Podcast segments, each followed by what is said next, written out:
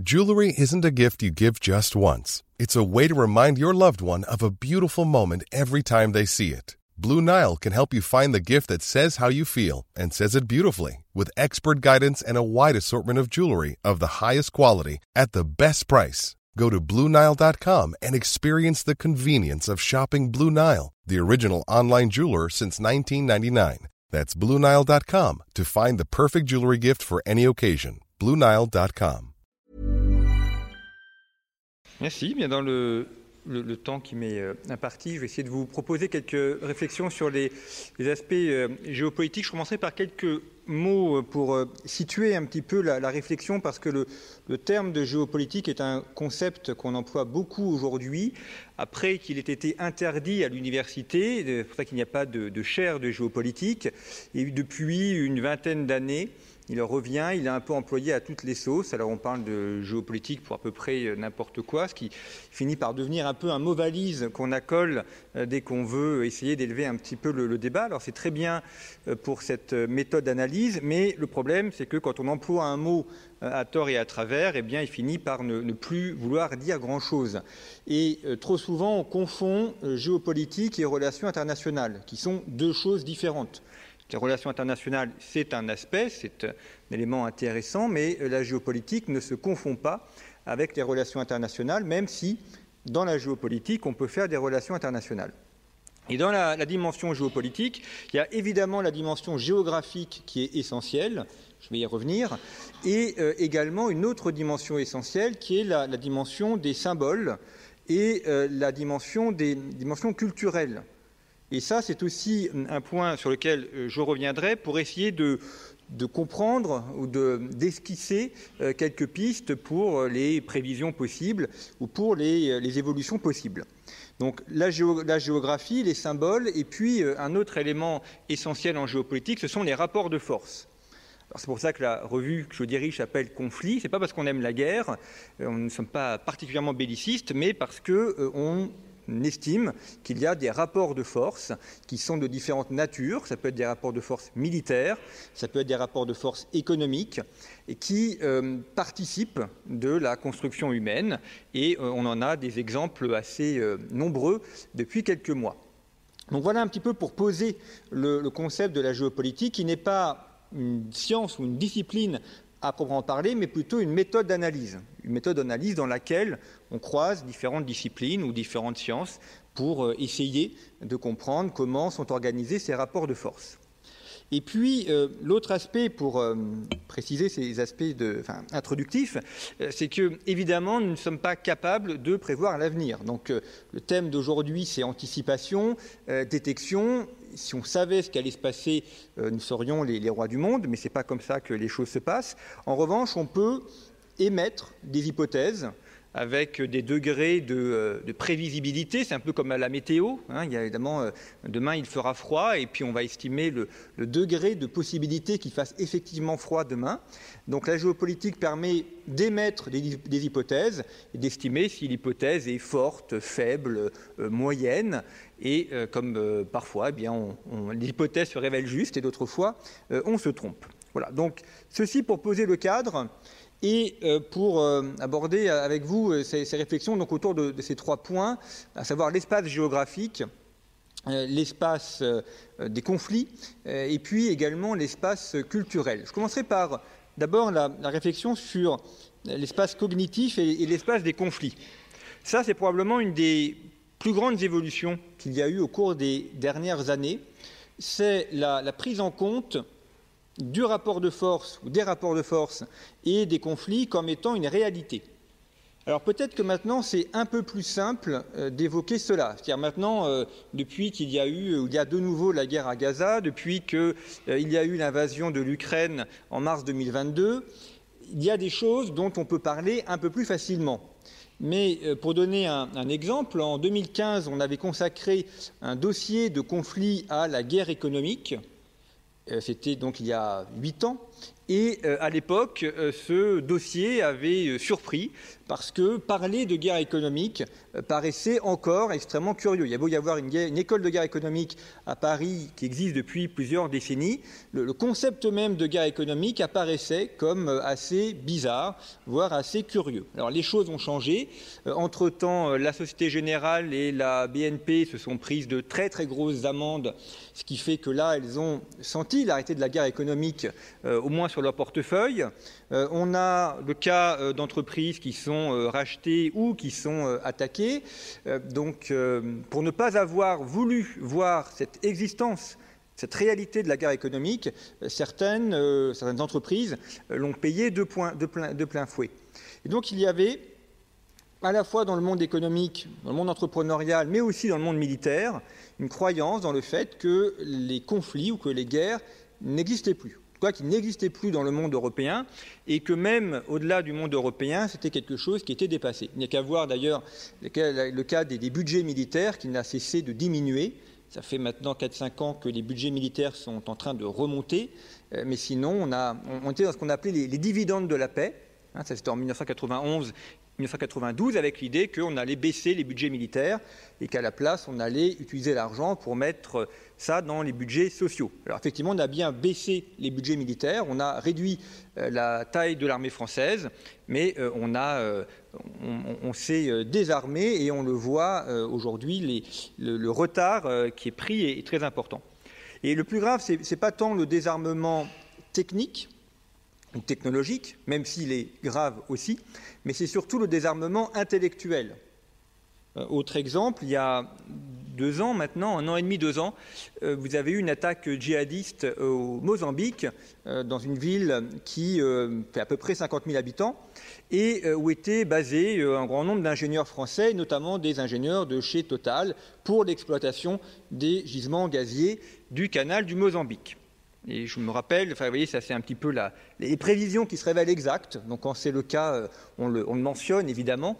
Euh, d'avoir discuté avec un ingénieur de chez Total quelques mois avant, peut-être un ou deux mois avant, en lui faisant remarquer qu'il y avait un, risque djihadiste assez important dans la région. Et donc, il y avait potentiellement un risque d'attaque euh, de, la ville en question. bon, ça a été balayé d'un revers de main, mais quelques mois plus tard, il y a eu des prises d'otages. Officiellement, 150 euh, morts, alors pas chez Total, mais dans, la ville. Hein. Euh, ça, ce sont les chiffres officiels. La réalité est beaucoup plus importante. Total a dû quitter la région, elle est en train de revenir aujourd'hui, euh, mais ça a été évidemment un traumatisme assez important pour ces ingénieurs et pour cette entreprise. Pourquoi? Parce que il y a un manque de prise en considération de ces dangers militaires ou de ces dangers humains notamment euh, dans les études, et je ne veux pas tirer à boulet rouge sur euh, les études mais, les, ou certaines écoles, mais en tout cas, les, écoles d'ingénieurs forment à être ingénieurs, les écoles de commerce forment à beaucoup de choses, mais il y a euh, souvent un manque de la compréhension du fait conflictuel, du fait militaire, et des personnes dont ces aspects-là ne font pas partie du logiciel mental et donc ne comprennent pas que cela puisse exister. C'est un peu le mythe de la paix perpétuelle, mais qui est un mythe hein, et qui n'existe pas. Euh, donc voilà pour ces aspects de, guerre économique qui ont été euh, assez euh, douloureux pour certains, et ce, désarmement intellectuel auquel on est en train aujourd'hui un petit peu de, sortir. Rappelez-vous, en, janvier 2022, la Belgique annonce qu'elle va fermer ses centrales nucléaires pour produire de l'énergie avec des éoliennes et avec le gaz russe. Alors ce n'était pas la meilleure décision à prendre en janvier 2022, même si à l'époque personne ne se doutait ou personne ne prévoyait que trois semaines ou quatre semaines plus tard, il y aurait l'invasion de l'Ukraine et que le gaz russe, on aurait plus de mal à l'avoir. On l'achète encore, mais par des voies détournées et beaucoup plus cher. Donc ça fait partie de, cet irénisme euh, dont nous sommes aujourd'hui en train de payer des, conséquences extrêmement lourdes. Ça, c'est l'espace intellectuel qui est un, espace qui a voulu ou qui a cherché pendant de nombreuses années à se euh, détacher euh, des, problèmes et, des, zones de, conflit. Le deuxième aspect, c'est l'espace géographique. Alors ça, on va dire qu'on est dans le cœur euh, de la géopolitique, puisqu'évidemment, on étudie essentiellement les, sujets géographiques. Et euh, comme à chaque fois, il faut avoir une, complémentarité d'échelle. Ça, c'est le rôle de la géographie. d'autant plus que je suis plutôt historien de formation, donc je peux faire l'apologie de la géographie sans être euh, suspecté de, de, défendre ma discipline, mais c'est une très très belle et très importante discipline que la géographie. C'est bien dommage qu'elle ne soit plus enseignée, en tout cas euh, que la, vraie géographie ne soit plus enseignée, c'est-à-dire la question de l'espace et la question de l'aménagement de l'espace. Je vais vous donner deux exemples récents. Lors de la campagne électorale en Argentine, il y a un sujet euh, très important qui a été évoqué, qui est la question de la monnaie utilisée en Argentine le candidat élu, Javier Milei, défendait l'usage du dollar, notamment parce que le peso argentin ne veut plus grand-chose. Mais parmi ses concurrents, il y avait des candidats qui, eux, défendaient l'usage de la monnaie chinoise, le yuan. C'est dommage que ce soit un aspect qui n'ait pas été davantage évoqué euh, dans l'espace médiatique français, à savoir que cette campagne électorale en Argentine avait différents éléments, différents dossiers, mais notamment cet aspect essentiel de la guerre des monnaies, en sachant que les présidents de Bolivie et du Brésil, Lula, ont également fait mention de leur volonté, hypothétique, mais volonté quand même, de faire usage de la monnaie chinoise pour concurrencer la monnaie américaine. Alors là, on est quand même dans un domaine géographique proche des États-Unis, on voit bien qu'on a là une guerre, une guerre monétaire, une guerre économique potentielle entre Argentine, Brésil, Bolivie et à échelle mondiale entre États-Unis et euh, Chine. Et cette guerre des monnaies qui se joue en Amérique latine ne concerne pas que l'Amérique latine. Elle aura nécessairement, et elle a déjà nécessairement, des conséquences en France. Deuxième aspect, euh, il y a euh, aujourd'hui le CAF a été évoqué la possibilité que le Venezuela attaque le Guyana. Pourquoi? Notamment pour faire ma basse sur les gisements pétroliers extrêmement nombreux qu'il y a au Guyana. On verra si euh, ça aboutit ou non, mais en tout cas, la menace est réelle. La capitale du Guyana, Georgetown, est à 800 km de la frontière française, puisque Georgetown, Kourou, c'est 800 km. Donc c'est à peu près la distance entre Paris et Toulouse. Alors il faut 15 heures de route, Paris-Toulouse, on est plutôt à 7 heures de route, donc l'état de la route est, moins bonne, mais nous sommes aujourd'hui avec une guerre grave euh, euh, qui est en train peut-être de germer à la frontière française. Et là, c'est un autre aspect à la fois de l'espace géographique et de l'espace intellectuel, c'est la, très grande difficulté dans le monde stratégique français à penser la France au-delà de la métropole. Alors déjà, euh, parler des Antilles, c'est souvent assez compliqué, mais alors euh, quand on rappelle que la France a une frontière avec le Chili, frontière maritime, avec le Chili, et que le pays avec lequel nous avons la plus grande frontière terrestre, c'est le Brésil, via notamment la Guyane, eh bien euh, là, ça devient souvent une terrain incognita dans le débat stratégique, ce qui est extrêmement grave, puisque il va y avoir, il y aura peut-être dans les jours, dans les semaines qui viennent, une guerre euh, euh, aux, frontières françaises. Et donc la question est posée de savoir ce que la France fera si jamais euh, le Venezuela annexe le Guyana. Donc ça, c'est la question de l'espace géographique. L'autre aspect, pour prendre un autre exemple, quand la, marine française intervient dans le golfe de Guinée pour l'arraisonnement des bateaux notamment dans le trafic de drogue. C'est l'espace mondial où euh, la marine française arrête le plus de bateaux avec du trafic de drogue.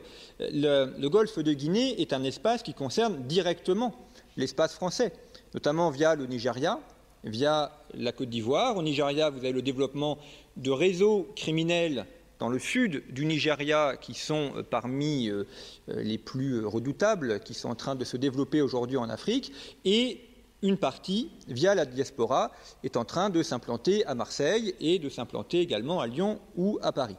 Donc nous sommes aussi directement concernés par cet espace géographique en Nouvelle-Guinée.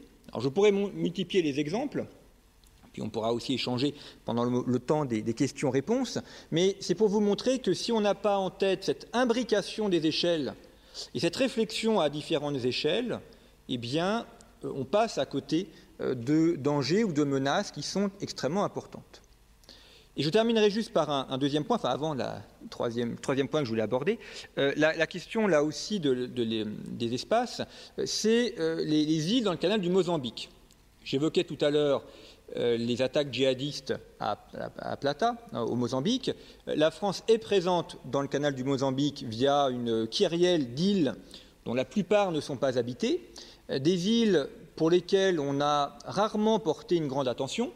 Sauf qu'on euh, a maintenant découvert depuis quelques années d'importants gisements de gaz. Alors, il y a les gisements découverts et il y a les gisements qui restent à découvrir. Les euh, experts euh, estiment que potentiellement on a des gisements au moins aussi importants que ce qu'on a au Moyen-Orient. C'est possible, on verra ce que ça donne. Et Madagascar souhaite, depuis plusieurs années, récupérer ces îles. Et le scénario à l'Argentine euh, n'est absolument pas à exclure. C'est-à-dire qu'on peut très bien imaginer l'armée malgache financée et soutenue par l'armée chinoise, la Chine étant de plus en plus présente à Madagascar, qui fait une opération pour contrôler des îles inhabitées, îles françaises inhabitées dans le canal du Mozambique, afin de contrôler les ZEE et donc potentiellement les gisements gaziers.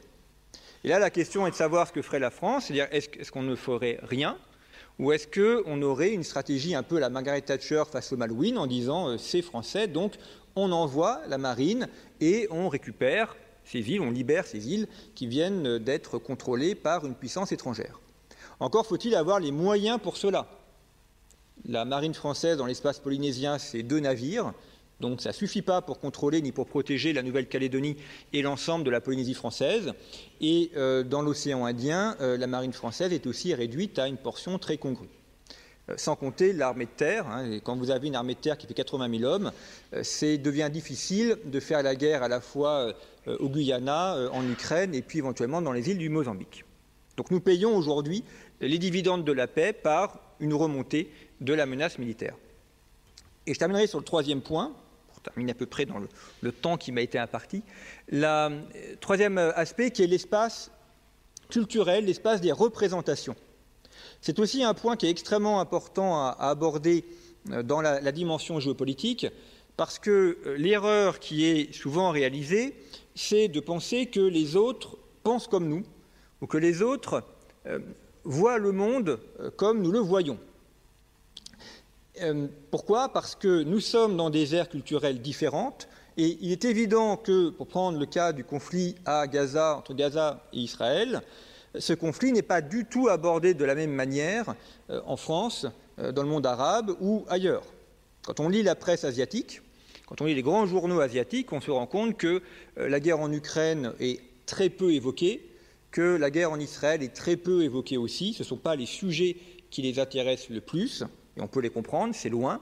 En revanche, les sujets qui les intéressent beaucoup, c'est Taïwan, c'est la question australienne, c'est la question de Hong Kong ou de l'Indonésie. Et euh, même si on est de plus en plus convaincu que le monde n'est plus occidentalo-centré et qu'il ne faut plus regarder uniquement avec nos lunettes euh, occidentales, la difficulté est de se mettre à la place de l'autre, de voir le monde comment la manière que l'autre voit le monde. C'est-à-dire de voir le monde comme le Hezbollah le voit, comme le Hamas le voit, euh, comme l'Iran le voit, pour comprendre comment eux pensent et donc pour anticiper leurs réactions. Alors il y a deux difficultés. La première, c'est de se mettre à la place de l'autre pour voir le monde avec ses propres yeux. Et la deuxième difficulté, c'est de se mettre à la place de l'autre euh, sans penser comme lui ou sans être euh, euh, enfumé euh, par sa propre pensée, hein, dire se, mettre à la place du Hezbollah euh, sans devenir soi-même le Hezbollah. Ça, c'est évidemment la, difficulté. quand on se met à la place de l'autre, il faut toujours avoir un petit peu d'empathie, évidemment, et un peu de, sympathie pour comprendre comment les personnes euh, fonctionnent, mais avec le danger du syndrome de Stockholm et de finir par adhérer à, ces idéologies-là. Donc ça, c'est la double difficulté.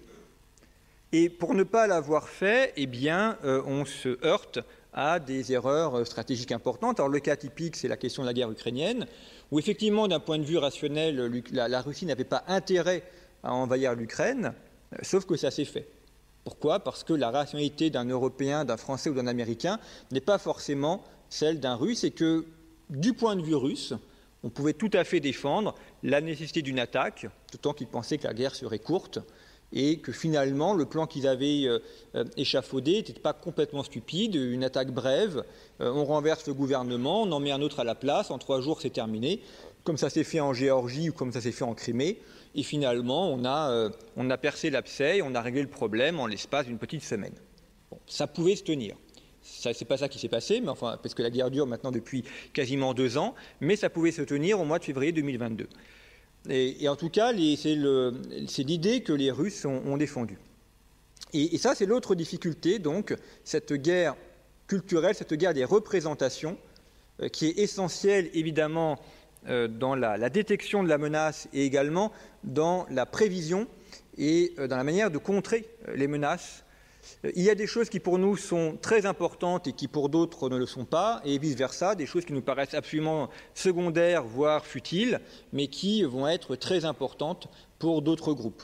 Et on le voit notamment euh, dans la pratique de la diplomatie française ou dans la pratique euh, des interventions militaires françaises. Je terminerai notamment par le cas africain où il y a encore une difficulté dans la pensée stratégique à comprendre euh, pourquoi des pays africains ont demandé à la France de partir, puisqu'effectivement on a apporté la stabilité, on a apporté une certaine euh, prospérité économique, on permettait cette prospérité économique euh, par la stabilité politique et, militaire. pourquoi est-ce qu'on nous demande de partir Pourquoi est-ce qu'on est chassé? Eh bien parce que pour certains dirigeants, c'était plus important qu'il n'y ait pas la France plutôt que des questions de stabilité économique ou politique. Donc des choses qui nous nous paraissaient essentielles n'étaient pas essentielles euh, pour le euh, gouvernement malien, euh, centrafricain ou autre. Et là, ce différentiel d'approche, ce différentiel culturel nous a parfois empêchés de comprendre ce qui pouvait se passer au Niger, au Mali ou ailleurs. Et puis, pour, pour terminer, et puis après on pourra échanger à la, à la fin de l'après-midi dans les temps de questions-réponses, mais l'autre difficulté pour la, notamment euh, pour le cas français, euh, c'est le, refus de voir les choses telles qu'elles sont. On a souvent des services de renseignement qui fonctionnent bien, qui transmettent les bonnes informations, mais euh, ces bonnes informations ne doivent pas être ne, doivent pas être dites ou ne doivent pas être comprises par le Quai d'Orsay, par le ministère de la Défense, parce que ce n'est pas ça qu'il faut donner. Le cas le plus typique, c'est ce qui s'est passé il y a dix ans, je rappelle qu'il y a dix ans, on nous expliquait que Bachar al-Assad n'en avait plus que pour quelques jours et que euh, dans euh, trois semaines ou dans euh, un mois, il serait tombé. Dix ans après, il est toujours là. Et tous les dirigeants politiques qui disaient que Bachar allait tomber dans trois semaines, eux ont disparu de la vie politique de leur pays respectifs, mais Assad est toujours présent. Et ça, c'est pas du tout dû à une erreur des services de renseignement, mais c'est dû à une volonté de ne pas voir les choses telles qu'elles étaient, notamment l'assise euh, forte, notamment dans le, réduit à la 8 de Bachar al-Assad, et donc le refus de voir cela parce qu'on voulait absolument que celui-ci soit chassé. Et euh, ce refus de voir, et donc le fait de, casser le thermomètre ou de casser euh, les méthodes d'analyse pour avoir des informations qui vont dans le sens de la politique que l'on veut mener. C'est ce qu'il y a de pire parce qu'on a beau casser le thermomètre, quand la maladie est là, elle est, elle est présente, et en cassant le thermomètre, on aggrave la maladie, mais on ne la guérit pas.